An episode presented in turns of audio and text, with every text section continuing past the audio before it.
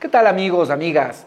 Un gusto poder estar nuevamente con ustedes. Bienvenido a este primer podcast del canal de Virgilio.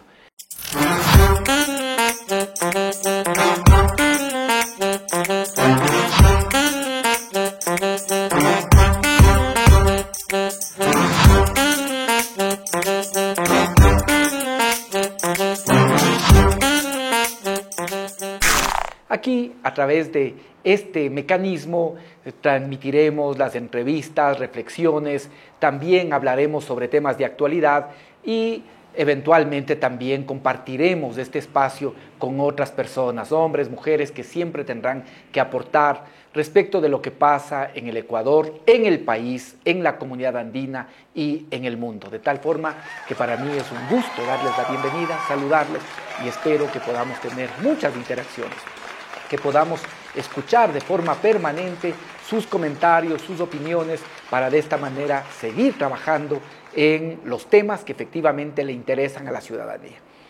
Ahora, para arrancar este primer podcast, quiero plantearles un tema que, aunque ahora parece diluirse, no debería, pero al mismo tiempo quiero que reflexionemos sobre las condiciones de la democracia en el Ecuador, las condiciones de la democracia en el país.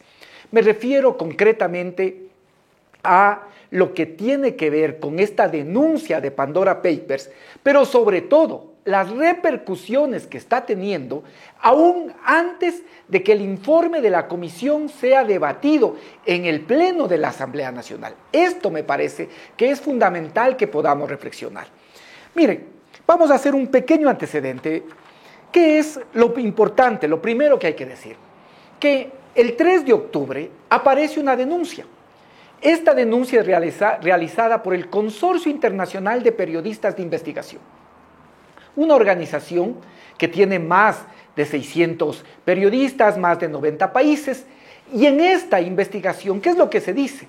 Que algunos políticos, y otras personalidades de la farándula utilizaron paraísos fiscales para esconder o para colocar sus fortunas. Esto dice esa investigación. Entre, entre esas eh, personas que aparecen mencionadas en la investigación está también nuestro actual presidente, al igual que el presidente Piñera y también otros expresidentes y políticos de la región y del mundo. Esto es lo que dice ese consorcio internacional de periodistas. Frente a eso, ¿cuáles son las reacciones del presidente?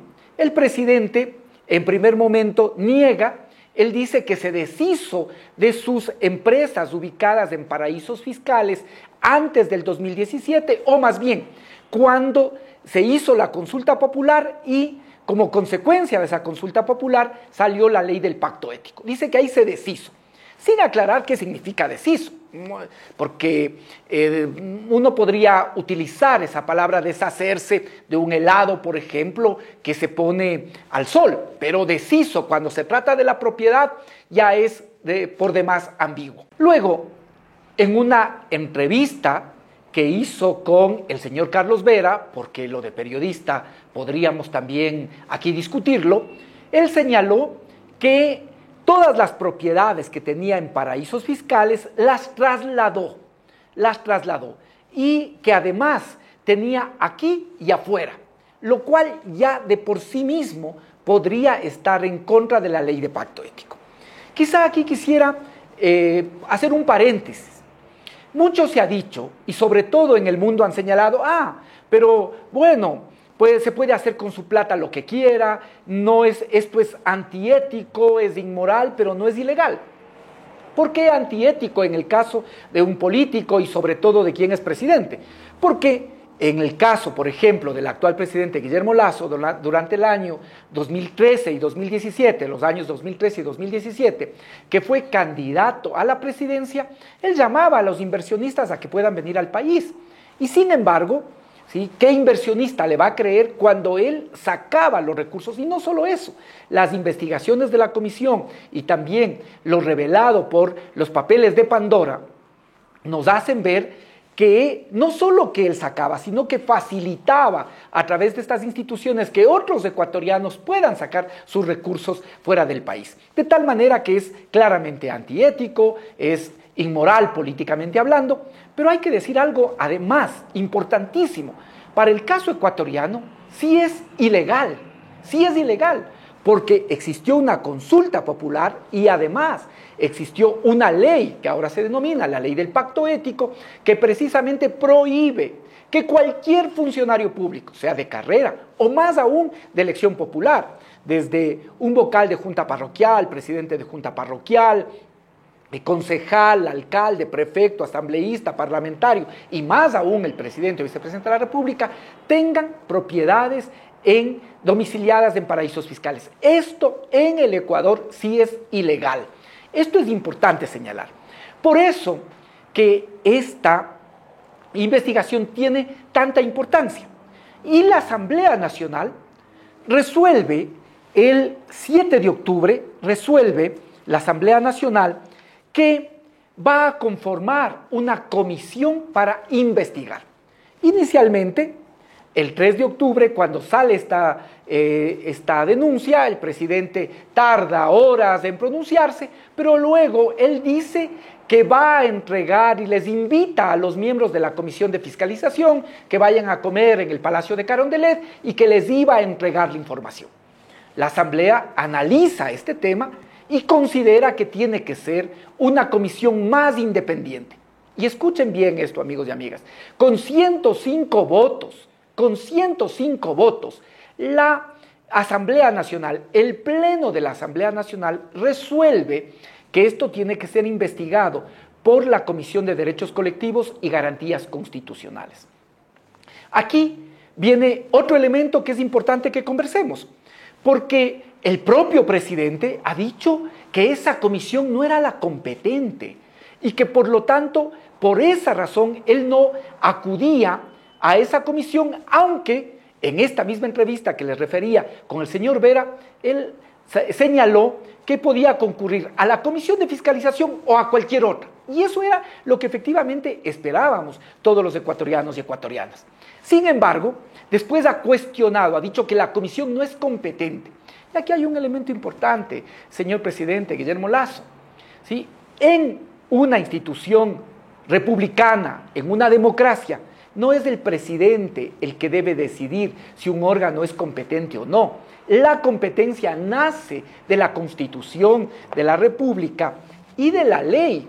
Y por lo tanto, es la constitución de la República y la ley orgánica de la función legislativa la que señala que la potestad de fiscalizar es de todos los asambleístas, de todos los asambleístas, y por ende que todas las comisiones pueden tener también competencia de fiscalización. ¿Qué es lo que hace la comisión? ¿Qué es lo específico entonces de la comisión de fiscalización?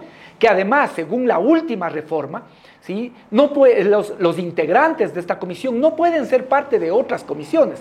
Lo específico de esta comisión es que ellos sustancian un proceso cuando ya existe precisamente una denuncia para juicio político. Eso es eh, lo distintivo de esa comisión. Pero luego, todos los asambleístas tienen la facultad de poder eh, llevar adelante procesos de fiscalización y además todas las comisiones, como no podía ser de otra manera, tienen la posibilidad de fiscalizar. De tal forma que ese argumento de que la comisión no era competente se cae por su propio peso. Y le vuelvo a decir, no es en una república el presidente el que decide quién es competente o no. Eso lo determina la constitución y la ley. Y en este caso está muy clara la competencia de, de los asambleístas y también de las comisiones. Además, y esto es importante también que se pueda señalar, ¿sí? la propia ley orgánica de la función legislativa le da la posibilidad en el artículo 9, numeral 20, para que el Pleno decida sobre todos los temas que se pongan a su, a su, consideración a través de una resolución. Y fue una resolución del Pleno la que estableció que debe ser la Comisión de Derechos Colectivos y Garantías Constitucionales la que lleve adelante la investigación. Pero quisiera avanzar, porque ya se ha hablado mucho del tema de Pandora, Yo quisiera ahora referirme sobre todo al proceso de aprobación y a lo que en este momento viene sucediendo. Creo que es importante decir esto. Mire, la comisión, la comisión, el 5 de noviembre terminó esa investigación y fue remitida a la presidenta de la Asamblea, entiendo con fecha 7 de noviembre. ¿Qué dice las conclusiones de ese informe? Dice que el presidente presumiblemente violó la constitución, violó la ley, dice que violó la ley del pacto ético, ¿sí? Y que además podrían existir otros, eh, otro tipo de delitos como evasión tributaria, perjurio, testaferrismo. Eso señala el informe de la comisión. Por lo tanto, dice este informe de la comisión en sus recomendaciones, la primera recomendación, ¿sí? A criterio de las dos terceras partes, seis de nueve de los asambleístas, consideran que esto abona a una situación de conmoción interna, de conmoción interna, de incertidumbre, y que por ende se ha cumplido lo que señala el artículo 130, numeral 2 de la Constitución de la República, lo cual implicaría que todos se vayan a su casa y por ende se hagan nuevas elecciones. Esto es la primera recomendación de ese informe.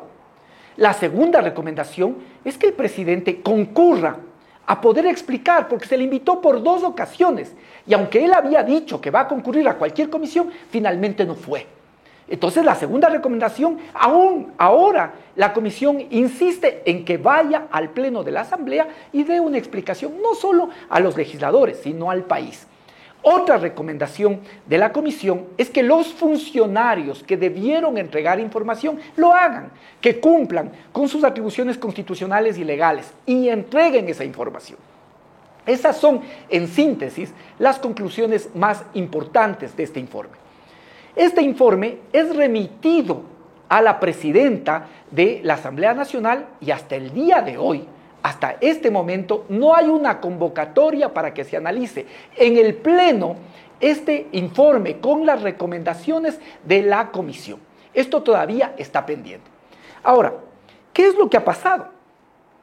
Que durante este tiempo, ya más de mes, eh, y medio, ¿no? precisamente el presidente está cumpliendo seis meses en su mandato, pero este último mes y medio, en lugar de destinar el tiempo el presidente para aclarar estos temas y poder dedicarse con completa autoridad a otros asuntos como el de la crisis eh, carcelaria o el tema de inseguridad en el país, sin embargo ha buscado ocultarse.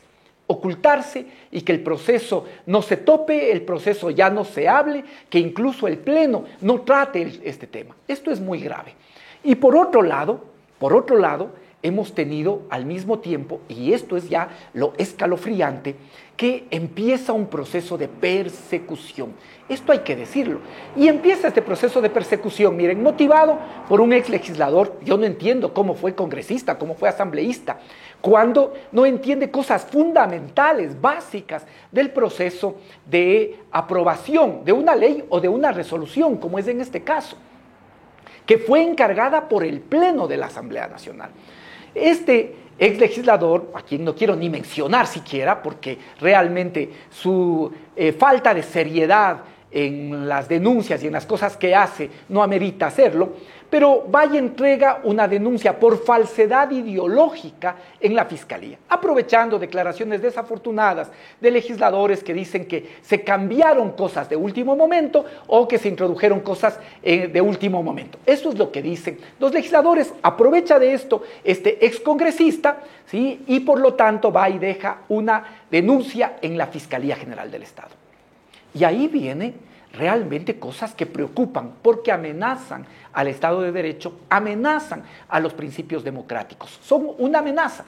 ¿Por qué? Porque la Fiscalía, de forma inmediata, pero es que esto es el 16 de noviembre, la Fiscalía General del Estado, a través de una fiscal delegada como es la doctora Paola Gallardo Torres, inmediatamente establece un impulso. Inmediatamente. ¿Por qué se hace esto? Supuestamente investigando un supuesto delito de falsedad ideológica, aprovechando estas desafortunadas declaraciones de que se habría cambiado. Y allí realmente a mí me causa hilaridad, ¿Por qué?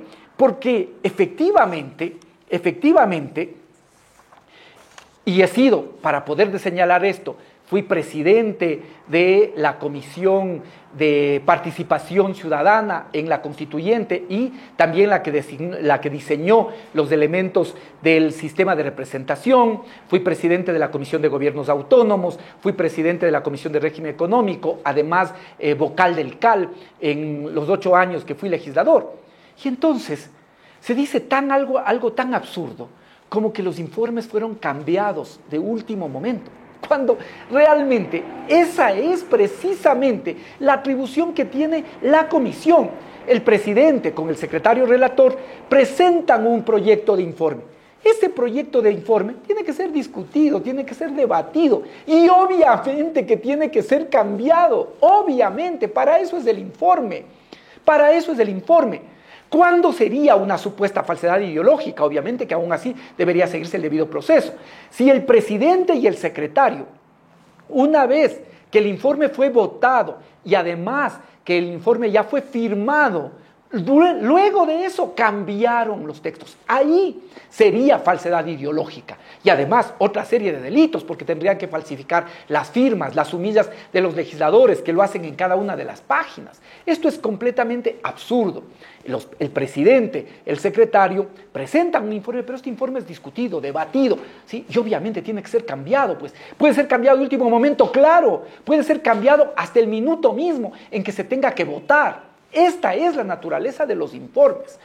Pero sin duda, aquí hay otros intereses políticos. Y es lamentable que el 16 de noviembre la Fiscalía inicie un impulso y además otras acciones, como también poder nuevamente eh, buscar perseguir, por ejemplo, a Andrés Arauz y a más de 20 personas que participaron en la campaña de Andrés Arauz, ¿sí? que han sido también parte de Andrés Arauz, parte de, básicamente, de intervenir como cualquier ciudadano, explicando las repercusiones para la economía, para la vida de los ecuatorianos del tema de Pandora, también se le inicia un proceso legal por enriquecimiento ilícito respecto de aportes que se han realizado, que se realizaron a la campaña electoral. Escúchenme bien, cuando aún todavía ni el Consejo Nacional Electoral ni el Tribunal Contencioso Electoral todavía determinan, aún todavía ni, ni, siquiera juzgan el gasto electoral de la campaña del 2021. Esto es completamente absurdo lo que se hace, completamente absurdo. Solo denota este interés de persecución, lo cual a mí, de manera particular, ustedes saben las razones, me asusta que la Fiscalía actúe así, porque denota que no hay independencia, no hay imparcialidad, no se actúa con criterios técnicos jurídicos. Pero más allá de esto y de la denuncia que se puede hacer, porque ya estamos de alguna manera mm, ya sabemos que siempre que de la Revolución Ciudadana tenemos un pronunciamiento, utilizan la justicia, la fiscalía para perseguirnos. Pero yo creo y ahora sobre todo me quiero centrar en esta parte final en un tema muy claro. Esto que se está haciendo con la Asamblea es romper con el Estado de Derecho. Por eso yo vuelvo a insistir a la presidenta de la Asamblea, a la eh, señora Guadalupe Llori, a la abogada Guadalupe Llori y también a los líderes de todos los movimientos y partidos. No hay cómo permitir que se persiga a las dos terceras partes, a seis de nueve a seis de nueve asambleístas por cumplir un encargo del Pleno. Esto no es posible. Tiene que haber una actuación firme, tiene que haber una actuación decidida de toda la Asamblea Nacional para impedir que se utilice la Fiscalía y la Justicia para temas que son de discusión política. Y yo simplemente diría, creo que es fundamental que el presidente Lazo pueda más bien recoger una de las recomendaciones de la comisión y pueda ir a la asamblea y aclarar. Esto permitirá que pueda tener confianza la ciudadanía, pueda recuperar autoridad, porque sin autoridad es muy difícil gobernar. Yo creo que es hora de que en lugar de buscar ponerse en la sombra, es fundamental que vaya al eh, seno de la Asamblea Nacional y con todas las luces pueda explicar a los ecuatorianos si estas presunciones que en este momento existen son fundadas o no. Pueda decirles a los ecuatorianos si incumplió o no la ley del pacto ético, como tiene fundadas razones la comisión para señalar. Pueda decir si existió, existió o no perjurio, es decir, declaró o no todos sus bienes. Pueda establecer con claridad que no hubo evasión eh, tributaria, pueda decir si no hubo testaferrismo. No olvidemos que aquí está prohibido trasladar estas empresas domiciliadas en paraísos fiscales a su familia, porque esto es simulación. ¿sí? Creo que el presidente tiene que aprovechar ese escenario y hay que buscar que democráticamente concurra al órgano de control político. Lo otro es renunciar a la democracia e ir cada vez más a una lógica oligárquica, en la que uno puede pensar que utilizó su dinero para poder adquirir poder político y ahora utiliza ese poder político para investigar todos aquellos asuntos relacionados con su dinero. Y esa lógica oligárquica generalmente viene acompañada de beneficios para un pequeño círculo y de autoritarismo para el resto de fuerzas políticas y de la sociedad. Yo le diría al presidente Lazo, más bien aproveche, aproveche esta oportunidad, vaya y aclare en la Asamblea Nacional, recupere autoridad. De lo contrario, no le van a creer los ecuatorianos si ahora, por ejemplo, en esta ley tributaria exige nuevas cargas a los ciudadanos, sobre todo a la clase media, cuando queda la sensación de que el presidente podría estar evadiendo impuestos. O peor aún, que a través de esta ley se quiere beneficiar directamente a sus hijos y a las grandes fortunas, eliminando el impuesto a las herencias. E incluso de que no quede la duda de que hay buena intención cuando se está buscando repatriar capitales y en, lugar de que con eso se blanqueen los recursos que las élites económicas sacaron del país. Eso le hace perder autoridad, esas dudas le hacen perder autoridad.